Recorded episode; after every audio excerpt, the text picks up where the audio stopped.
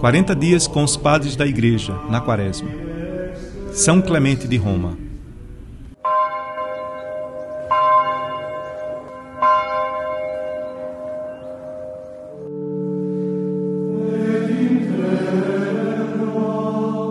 A Igreja de Deus que peregrina em Roma, a Igreja de Deus que peregrina em Corinto, aos eleitos santificados na vontade de Deus por nosso Senhor Jesus Cristo, que a graça e a paz de Deus Todo-Poderoso abundem para vós em Jesus Cristo.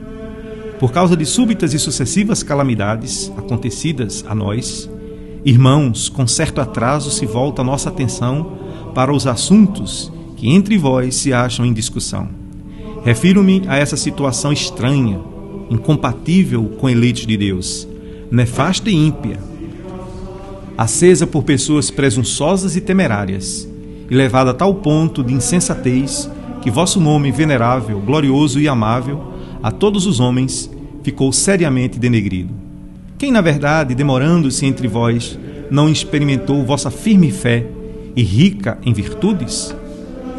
São Clemente Romano traz para nós o sentido de como devemos oferecer o sinal da nossa oração, escrevendo para aqueles que se encontravam em Roma.